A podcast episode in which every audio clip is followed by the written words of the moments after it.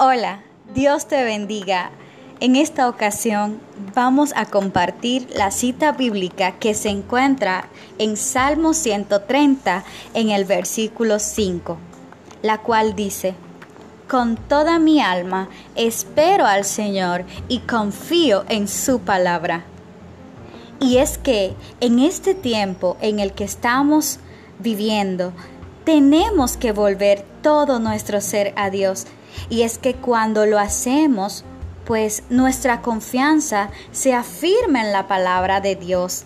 Así que te bendigo en el nombre de Jesús para que la palabra de Dios sea tu fortaleza. Hasta la próxima.